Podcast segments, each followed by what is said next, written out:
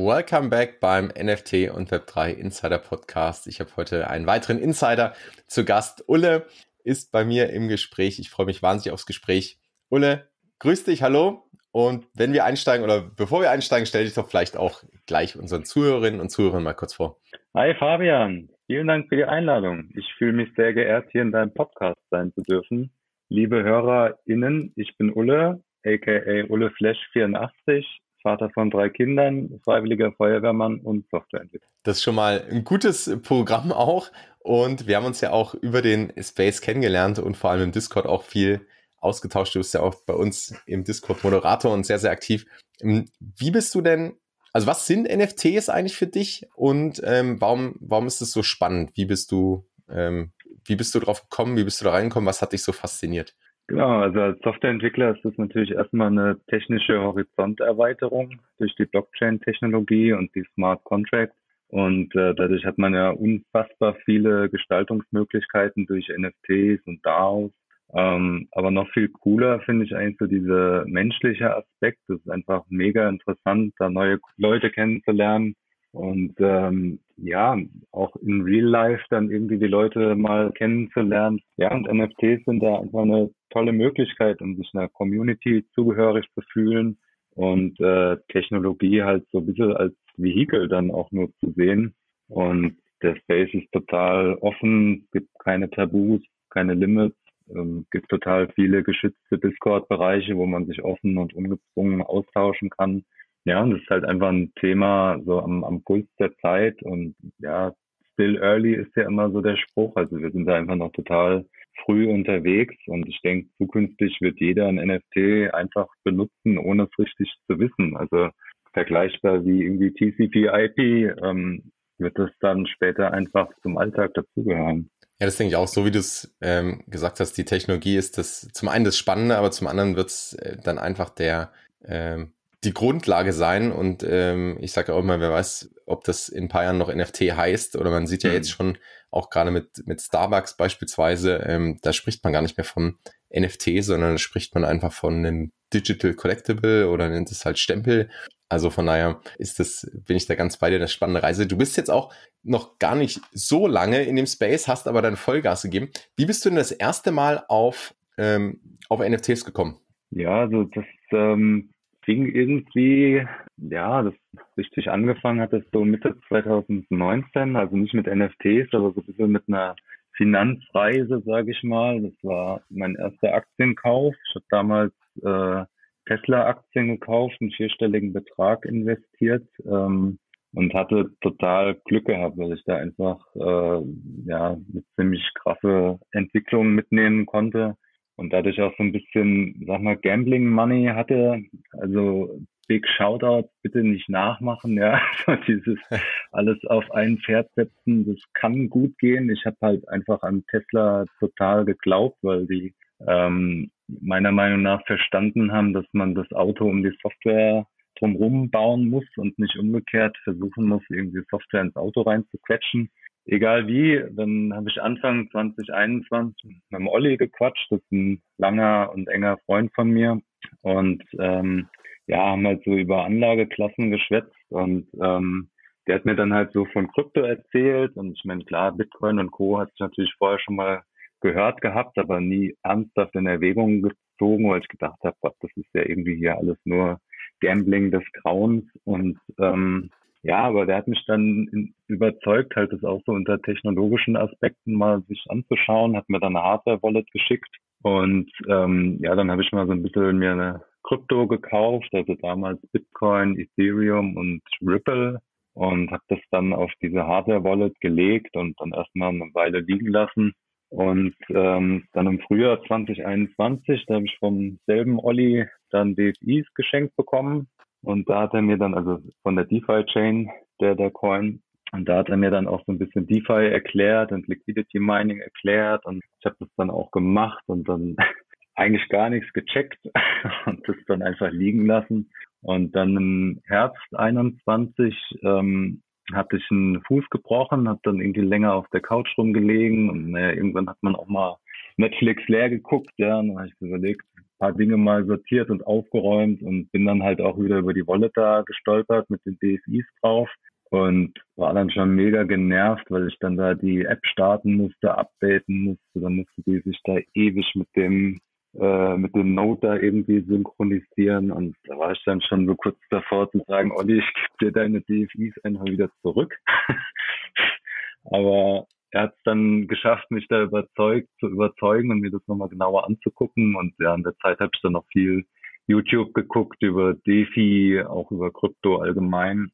Und ähm, ja, dann war ich auch irgendwie ein bisschen experimentierfreudiger. Dann kam irgendwie Shiba Inu neu auf, auf die Kryptobörse, wo ich da war, und ich da gleich mal reingesteckt. Und das war so ein bisschen das erste Mal, wo ich dann FOMO hatte, ohne so richtig zu wissen, was das FOMO ist.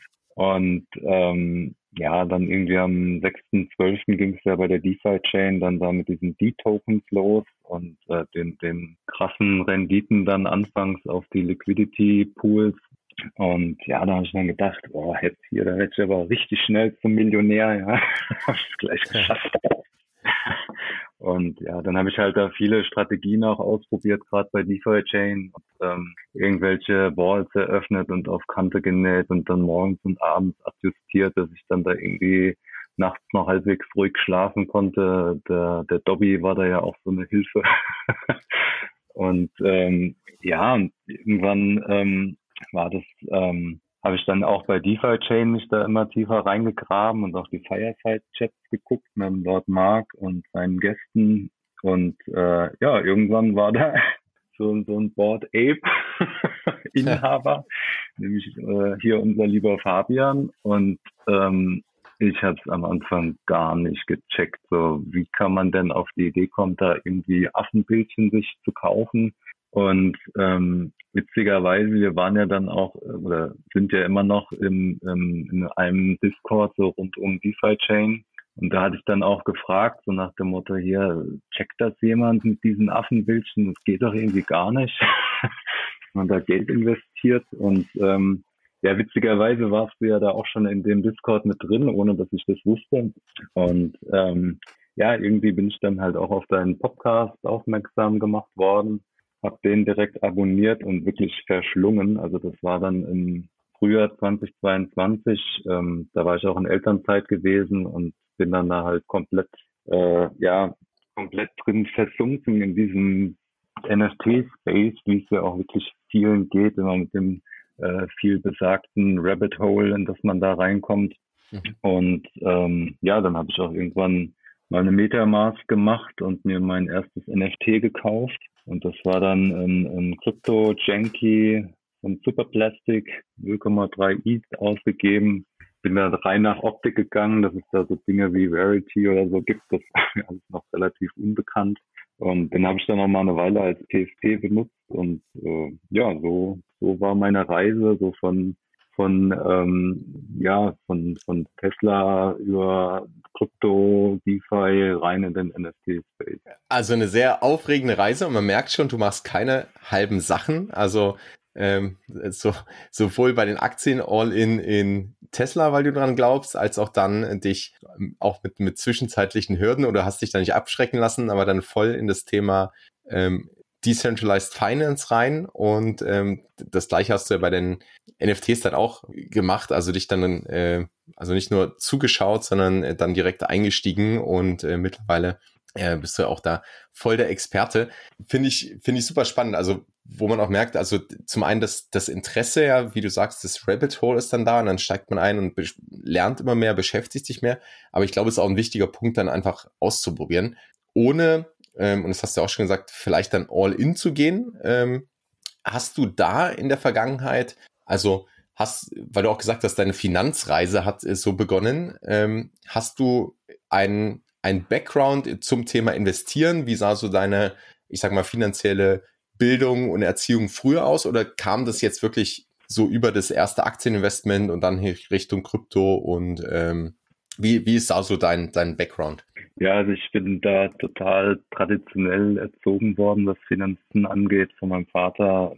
Also wir kannten dann nur Sparbriefe zu Hause oder Sparkonten. Und äh, erst als so die Zinsen für die Sparbriefe über mehrere Jahre nahe der Null waren, haben wir dann mal irgendwie ja, uns Gedanken gemacht und dann sind wir so ein bisschen Richtung ETFs gegangen. Und so die erste, sag ich mal, Gambling-Erfahrung hatte ich, oder Geld-Gambling-Erfahrung hatte ich dann mal mit Online-Poker gemacht. Das war, als ich ein Knie-OP hatte und dann auch, also immer dann, wenn ich länger auf der Couch sitze, komme ich auf dumme Ideen. und, ähm, auch ein ja, interessantes dann, Muster, gute, gute Selbsterkenntnis. ja. Und äh, ja, also dann da halt schon mal so ein bisschen Gambling-Erfahrung gemacht, so diese Erfahrung, also ich meine, im, im ganz kleinen Stil natürlich, aber so diese Erfahrung, okay, mal schnell verdoppelt, aber auch schnell mal auf Null. Und ähm, ja, und äh, ich sag mal, dann da durch das Tesla-Ding hatte ich ja dann im großen Stil Gambling Money und ähm, das ist dann aber auch schon eine krasse Umgewöhnung, wenn man dann so in den so aus dieser traditionellen äh, Sparbriefe-Welt kommt, wo es immer nur nach oben geht. Und dann im Crypto-Space, der ja extrem volatil ist, wo plus minus zehn Prozent am Tag jetzt echt keine Seltenheit ist. Und bei NFTs hat man ja noch den, den doppelten Hebel, dadurch, dass du den Floorpreis hast, plus noch den drunterliegenden Kryptopreis. Ja, das war natürlich am Anfang schon krass, aber zum Glück, wie gesagt, ist das, äh, würde ich auch jedem empfehlen, da wirklich nur ähm, Geld einzusetzen, was man hundertprozentig verlieren kann und ähm, wo, wo, wo, wo nichts dranhängt, ja, was man nicht morgen braucht, um irgendwie das Auto zu reparieren oder übermorgen braucht, um seine Rente zu finanzieren. Ja. Also genau, das, da, das ist mir dann doch bewahrt geblieben, so aus der konservativen finanziellen Erziehung, dass man da auch wirklich ähm, vorsichtig ist und äh, das auch klar trennt.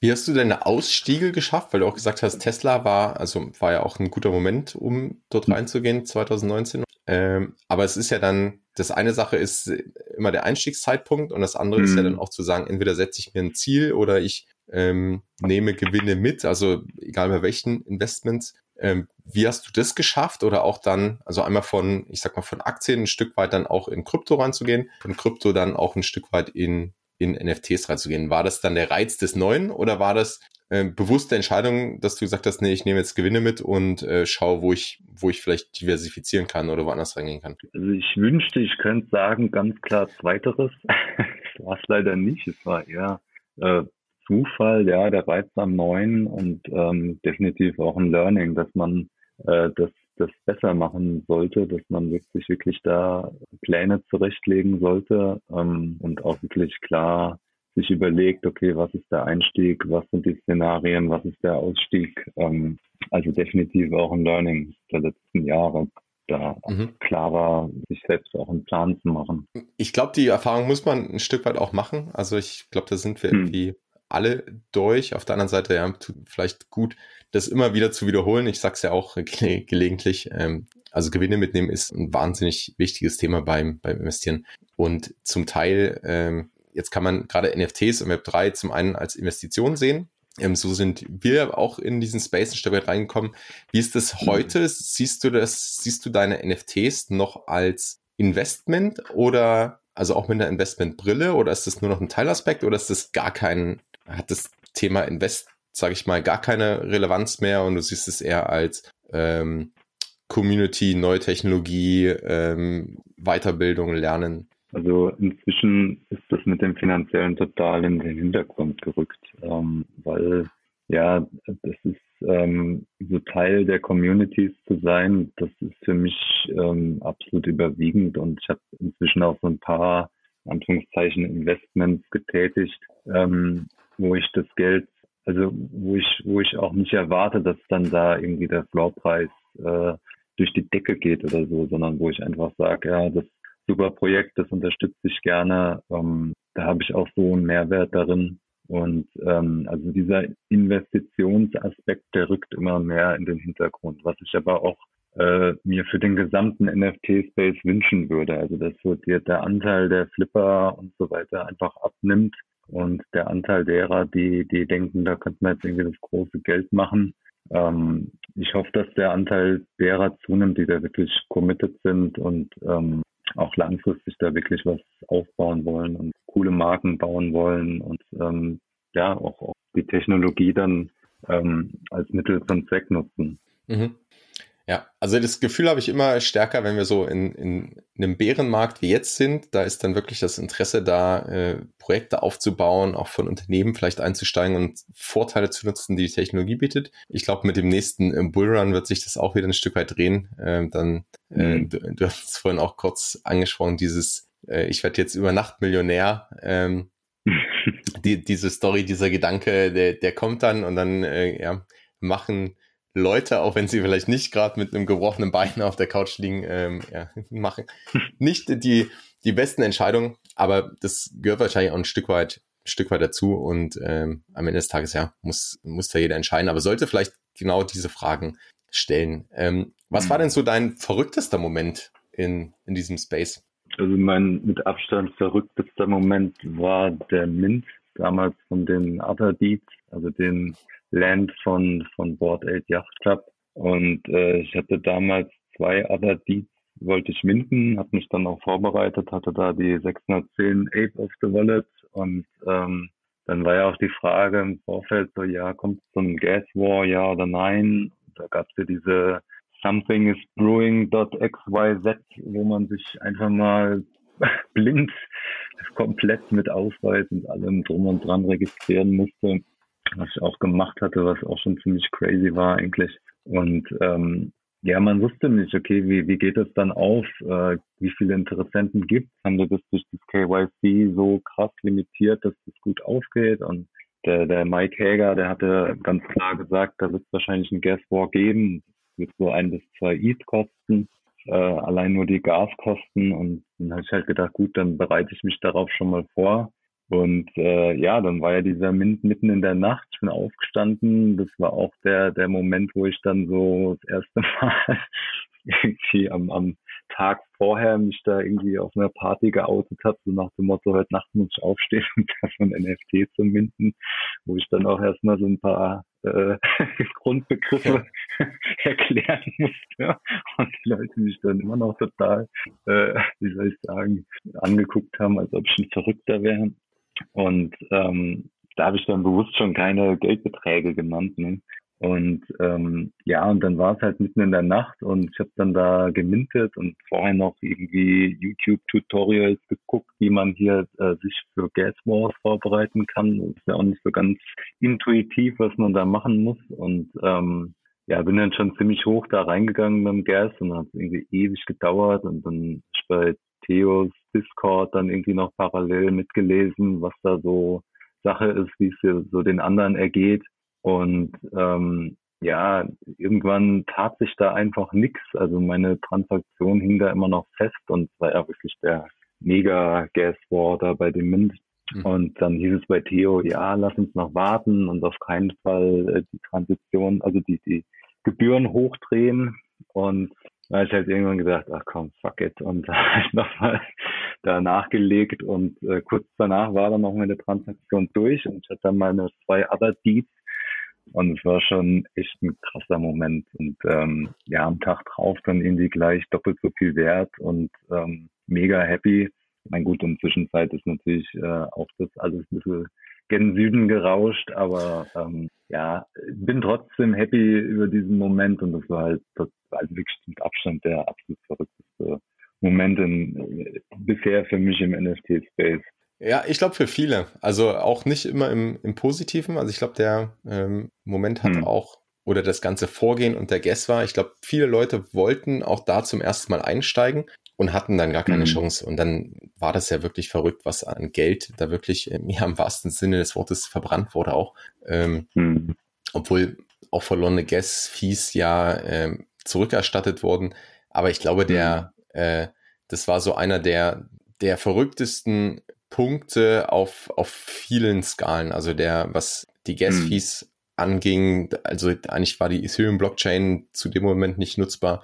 Und auf der einen Seite, wenn du Erfahrung mhm. hattest äh, oder so die Taktik genommen hast, die du dann auch letztendlich umgesetzt hast, dass man einfach die Gas-Fees oder die Gebühren, die eigenen Gebühren hochschraubt und, und da äh, so all in geht sozusagen, mhm. dass man dann erfolgreich ist und dann ist es, ist es ein Höhepunkt und dann äh, ja, gab es ja kurz danach einen direkten äh, Anstieg und, und das Land war sowieso sehr begehrt und andersrum, aber auch für viele, die sich da ähm, die sich da die Finger verbrannt haben und mhm. so ein Moment, der das, der diesen, diesen Hype, glaube ich, und da waren wir in einer extremen Hype-Phase, das so ein bisschen auf die Spitze getrieben hat, ja. Und mhm. gut, so mehr oder weniger direkt danach, also ich will jetzt nicht sagen, dass das das auslösende Event war, aber es hat sicherlich einen Teil beigetragen, dass danach auch äh, so ein bisschen der Hype wieder abgeflacht ist. Ähm, was war denn andersrum vielleicht dein, dein biggest fail? Oder was ist vielleicht auch, ähm, ich sag mal, ein Fehler ähm, mhm. oder zwei, drei Fehler, wo du sagst, die hast du gemacht, ähm, die äh, müssen andere nicht unbedingt nachmachen?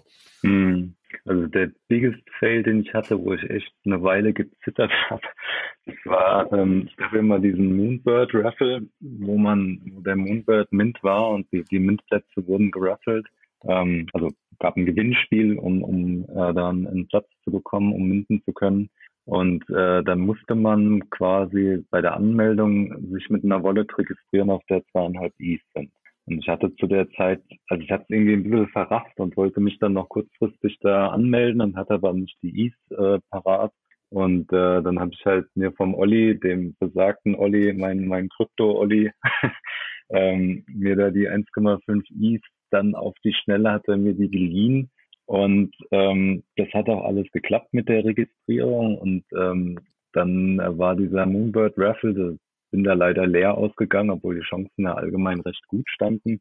Und dann habe ich halt gedacht, gut, dann wird gelaufen, jetzt überweist du dem Olli die, die ISMA wieder zurück und habe halt stumpf einfach die 1,5 Is auf die Adresse geschickt, von der die kamen. Und da muss man dann aber ein bisschen drüber nachdenken.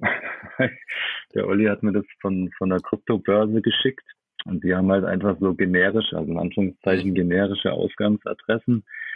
Und äh, dann habe ich das halt auf diese generische Ausgangsadresse zurückgeschickt und dann äh, hat der Olli mich irgendwann angeschrieben. Also ich habe ihm dann geschrieben, so nach dem Motto, hier, äh, Geld muss da sein oder die Is müssten wieder bei dir sein.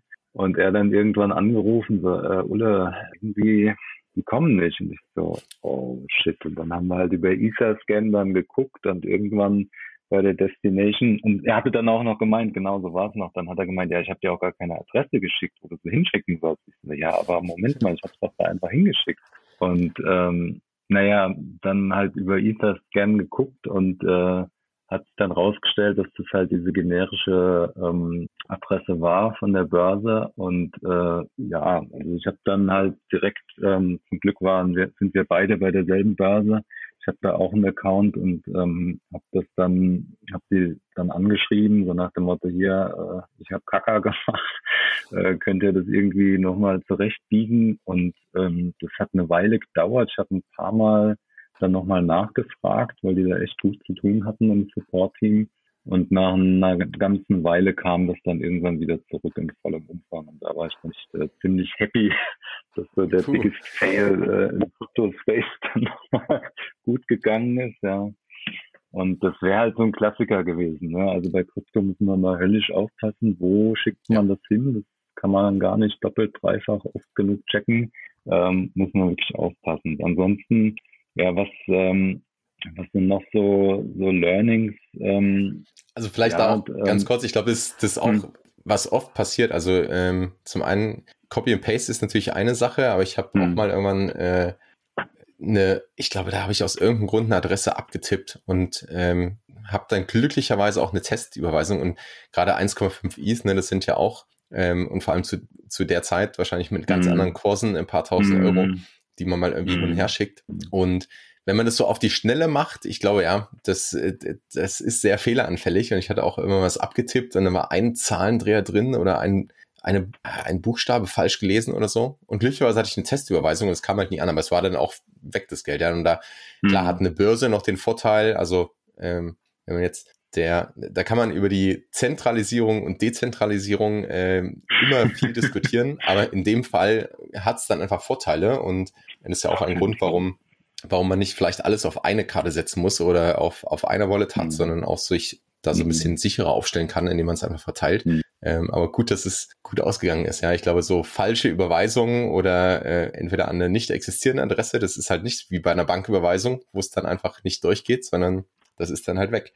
Mhm. Ähm, ja, und da äh, ein guter Tipp, da einfach gut aufzupassen. Ähm, das mhm. und da sind wir auch so ein bisschen schon bei, bei Tipps für für Einsteiger oder gerade auch zum, zum Einstieg. Welche, was würdest du denn für Quellen oder vielleicht auch Vorgehensweisen ähm, jemandem empfehlen, der, der neu in den Space einsteigt? Also du bist ja auch, das vorhin gesagt, du bist äh, dann direkt tief rein und hast äh, Podcasts und YouTube-Videos hoch und runter gehört. Ähm, aber was, was wären so deine Empfehlungen? Welche Quellen, welche Personen haben dich vielleicht da beeinflusst? Äh, wo würdest du einfach empfehlen, dass man, dass man starten kann? Also ich bin äh, ja über Krypto, DeFi und so weiter reingekommen, da viel beeinflusst durch Julian Host, an dem man ja eigentlich so im deutschsprachigen Raum nicht vorbeikommt, wenn man Richtung Krypto geht.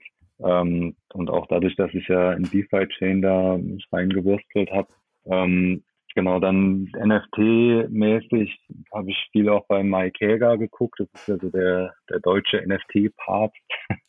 ähm, ansonsten englischsprachig ähm, habe ich den, den Angel von NFTverse ziemlich viel geguckt, weil der immer sehr interessante Projektvorstellungen gemacht hat und da auch immer einen guten Überblick gegeben hat, auch in seinem Discord. Ja, und auch äh, durch dich, Fabian und, und Ben, habe ich, äh, bin ich da viel beeinflusst worden und das wäre auch die absolute Empfehlung ähm, hier den Podcast zu hören ähm, und auch ähm, Discord mal beizutreten. Also NFT X Launch ist ja ein, ein, ein Discord, den, den Fabian, Ben und ich machen. Und ähm, dann der Discord von Theo ist auch empfehlenswert. Ähm, für die Mädels kann ich den Woman DAO ähm, ähm, Discord empfehlen von der Diana.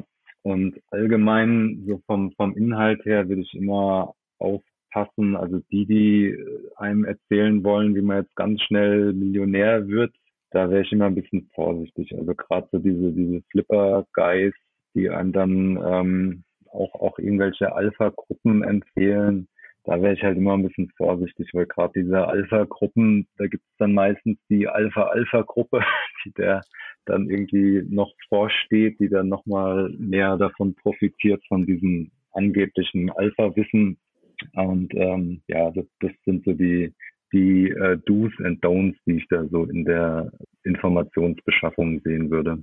Cool, dann vielen Dank für den äh, für das Lob an der Stelle, nehme ich, nehme ich gerne an. Das freut mich sehr. Dazu ist der, der Podcast und auch der Discord ja da. Wir packen natürlich alle Links in die Show Notes. Ähm, dann sind wir auch schon so ein bisschen beim Thema Learning. Also wenn man so einsteigt, ähm, was sind denn so deine wichtigsten Learnings gewesen oder vielleicht auch die Schritte, die du gemacht hast und wie hat sich vielleicht auch dein, dein Mindset verändert?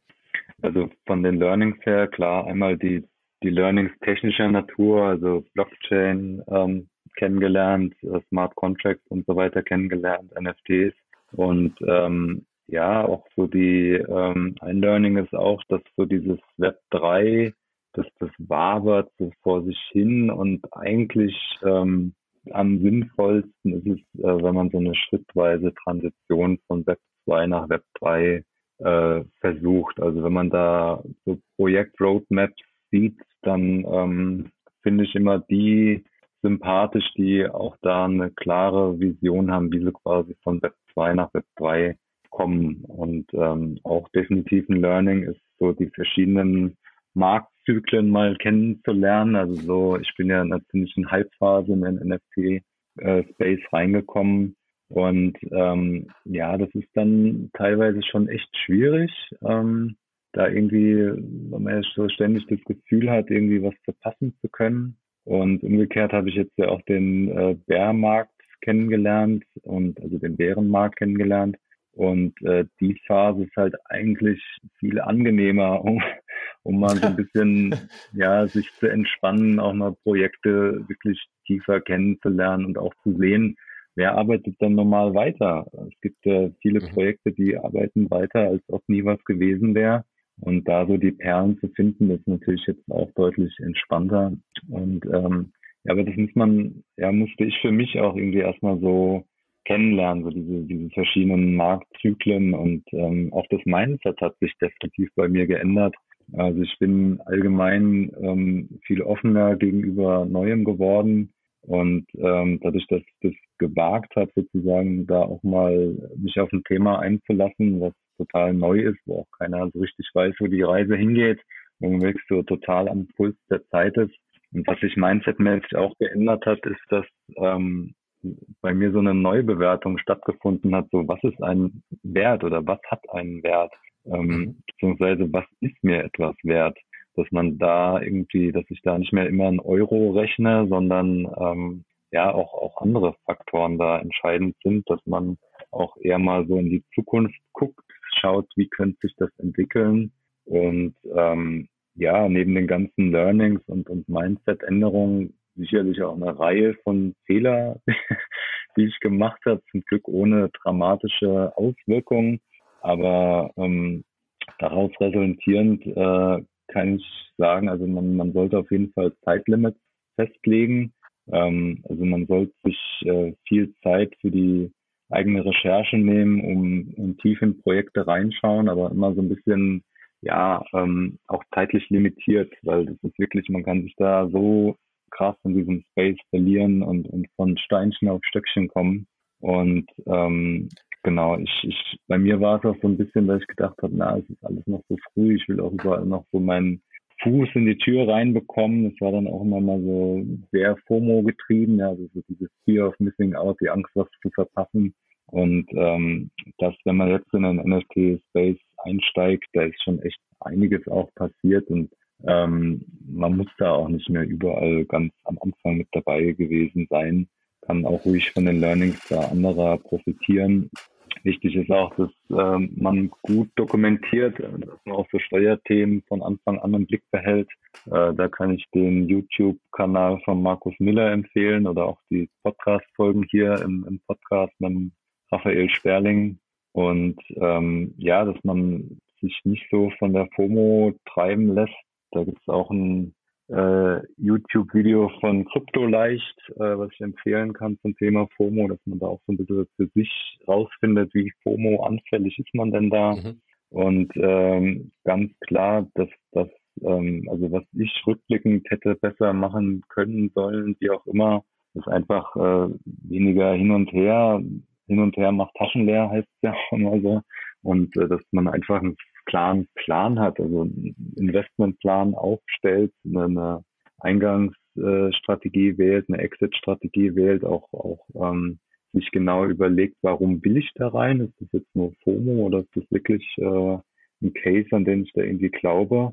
Oder aber auch, dass man sagt, äh, ich habe da Spaß dran. Das ist quasi ähm, jetzt gar kein Invest, sondern das ist einfach eine Entscheidung, die ich treffe, weil mir das Projekt gefällt, weil mir das Bild gefällt, was ich da als NFT kaufe oder weil ich äh, gerne Bier trinke und mir irgendwie ein, ein, ein, ähm, ein Share bei MetaBlue hole. Und ähm, genau, wichtig ist auch immer, das zu challengen mit anderen, sich da auszutauschen. Ähm, da bin ich ja auch der Hoffnung, dass es da immer mehr werden. Bei mir, ich war da ein bisschen Einzelkämpfer, so im Umfeld habe ich immer mal wieder gefragt, hier machst du was mit Krypto, äh, machst du was mit NFT und äh, egal, wie ich gefragt habe, die Antwort war immer dieselbe. Und aber das wird definitiv besser die nächsten Jahre, bin ich mir ganz sicher.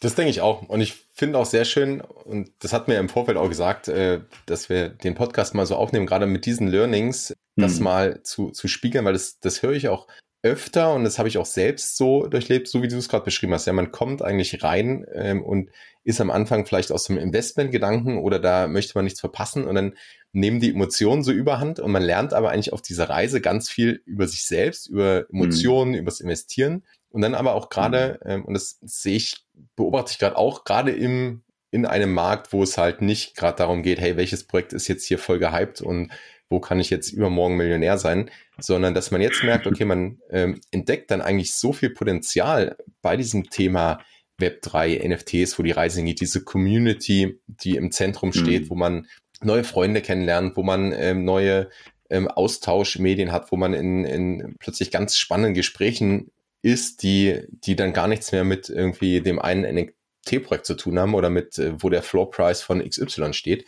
Und das beobachte ich ganz, ganz oft und es ist ja bei mir auch so, dass das Interesse, das dann immer mehr gewachsen ist. Von daher, also vielen Dank mhm. dafür fürs Teilen und auch deine, deine Fehler. Das wäre noch genau meine Frage gewesen. Ähm, also auch so ein bisschen die, ähm, welche Fehler du gemacht hast, welche Learnings daraus kamen mhm. und äh, da hast, glaube ich, ein paar sehr wesentliche Punkte erwähnt, auf die man einfach, ja, wo man, wo man ruhig dann selbst reflektieren darf, ja, und schauen darf, hey, warum, warum möchte ich jetzt rein? Mhm. Ist es, sind es nur Emotionen? Ist es FOMO? Ähm, ist es.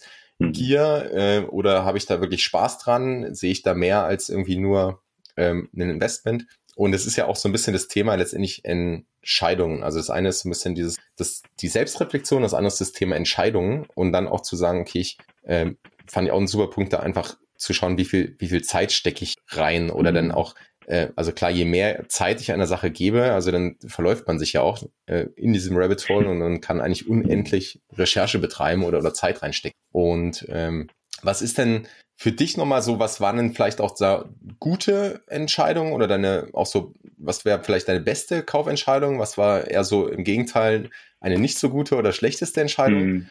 Und auch dann, um, um diesen Kreis zu schließen, wie aktiv bist du da heute noch? Also wie viel Zeit steckst du heute noch rein? Ähm, und willst du vielleicht zukünftig reinstecken? Meine besten Kaufentscheidungen, zum Glück plural. Ähm, also einmal Adidas Into the Metaverse. Das war so mein erstes NFT, was ETH Plus gekostet hat. Da dachte ich dann schon, das war auch mal einer meiner ersten NFTs, da dachte ich schon, crazy, das ist total verrückt geworden, ja, da so, so, so ein Batzen da zu investieren, in Anführungszeichen. Ähm, ja, aber neulich kam der erste in Real Life Merch nach Hause geschickt mit dem Pullover. Und ähm, ja, ich denke, da wird es auch ordentlich weitergehen, weil da ist ein ganz klarer Plan, quasi die Transition von Web 2 zu Web 3. Web Adidas ist eine total etablierte Web 2 Marke. Und ähm, ja, wenn man jetzt so guckt, äh, wie, wie wird man da einen Einstieg, einen relativ risikolosen Einstieg wagen, dann denke ich, ist das schon eine gute Entscheidung zu sagen, man nimmt eine etablierte Web 2 Marke, die wirklich einen klaren Plan für Web 3 hat und geht da rein. Was äh, auch eine gute Kaufentscheidung war, war Not Your Bro. Da habe ich äh, ähm, ein paar Bildchen gekauft. Ähm, ist einfach eine wahnsinnig coole Community, ähm, macht total Spaß und die sind auch im Bärenmarkt echt total aktiv, machen viel, äh, haben viel rausgebracht, haben auch viele Ideen und ähm, ja, neulich, also mein letzter Mint war jetzt Meta Brew Society. Da gehe ich ganz fest davon aus, dass das eine gute Kaufentscheidung war, weil einfach die Real-Life-Utility so genial ist mit diesem, dass man da in, in meinem Fall jetzt 270 Dosen Bier im Jahr zugeschickt bekommt und da freue ich mich auch einfach total, Teil der Reise zu sein und ähm, ja, da einfach auch die Community dann da ähm, voll zu erleben und ähm, mein schlechtester, meine schlechteste Kaufentscheidung äh, war leider Azuki. Ich äh, hatte so lange überlegt, so von den drei großen, da zu der Zeit ähm, Board Ape, äh, Clone X und Azuki, wo ich da ein bisschen mehr reingehe. Äh, Board Ape war zu weit weg, also das, das wäre einfach finanziell nicht gegangen.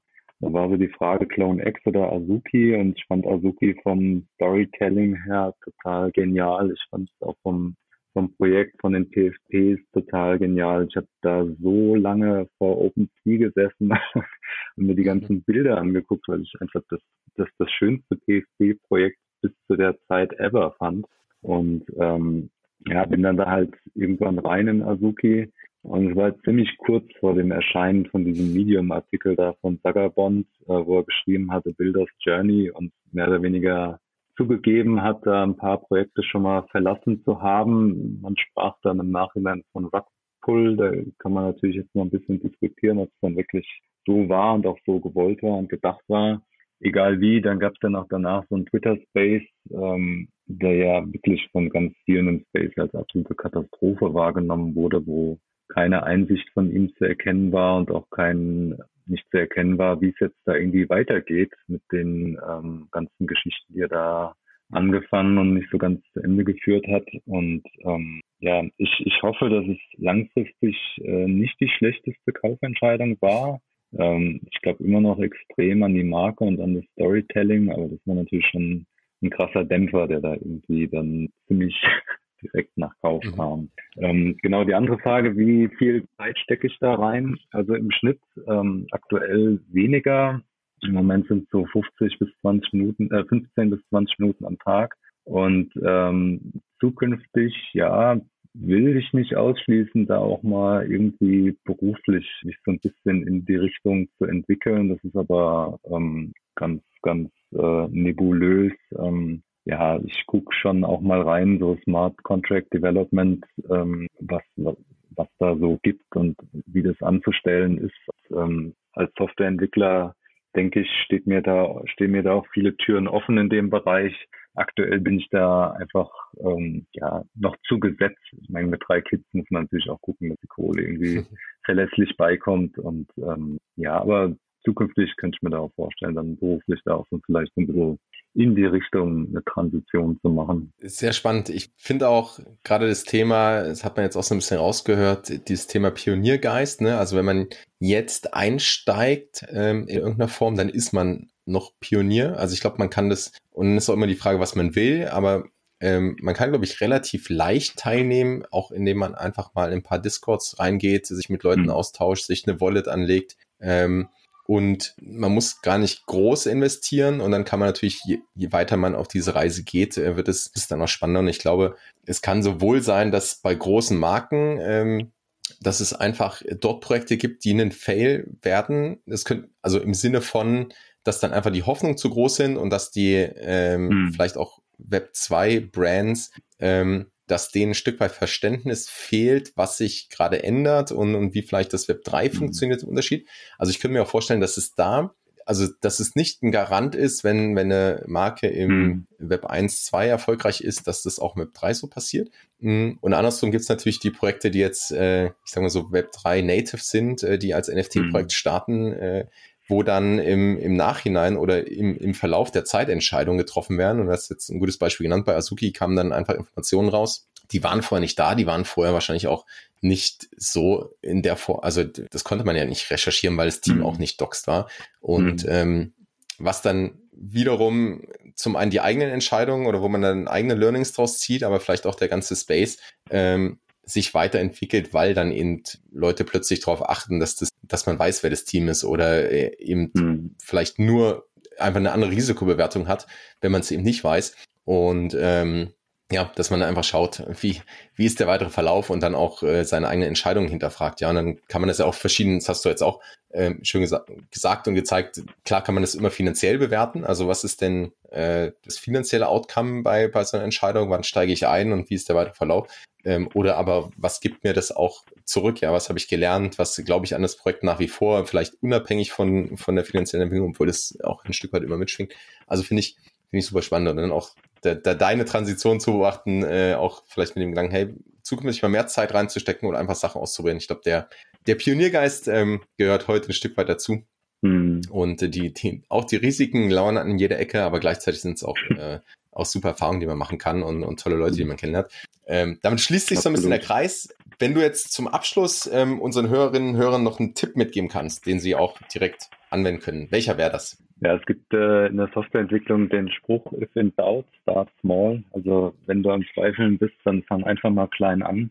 Und äh, ich würde dir empfehlen, direkt loszulegen, äh, einfach mal der Discord NFT X Launch beitreten, äh, einfach mal mitlauschen, mitmachen, äh, eine Metamask Wallet anlegen, mal bei Kryptobörsen einen Account machen, Krypto kaufen, äh, Krypto auf die Metamask schicken und da gibt es auch ganz viele Anleitungen, wie man das machen kann und dann mal irgendwie für kleines Geld ein NFT auf OpenSea kaufen. Und äh, wenn du jetzt gerade aktuell keine Zeit dafür hast, dann mach dir vielleicht einen Terminblocker im Kalender, dass du sagst, hier, da nehme ich mir mal zwei, drei, vier Stunden und mach das. Ähm, oder kannst es auch einfach sein lassen. Ähm, aber dann quäl dich nicht mit den Gedanken, ich könnte mal, ich müsste mal, sondern entweder jetzt direkt anfangen oder direkt die Zeit reservieren oder bleiben lassen. Cool, cooler Tipp. Ulle, vielen Dank für das Gespräch, für die Insights, auch für deine persönlichen Erfahrungen. Und ähm, du hast auch schon gesagt, man findet dich auf jeden Fall im Discord, das verlinkt mal alles. Und ja, dann freue ich mich, wenn wir uns da wiedersehen. Bis zum nächsten Mal. Peace and out.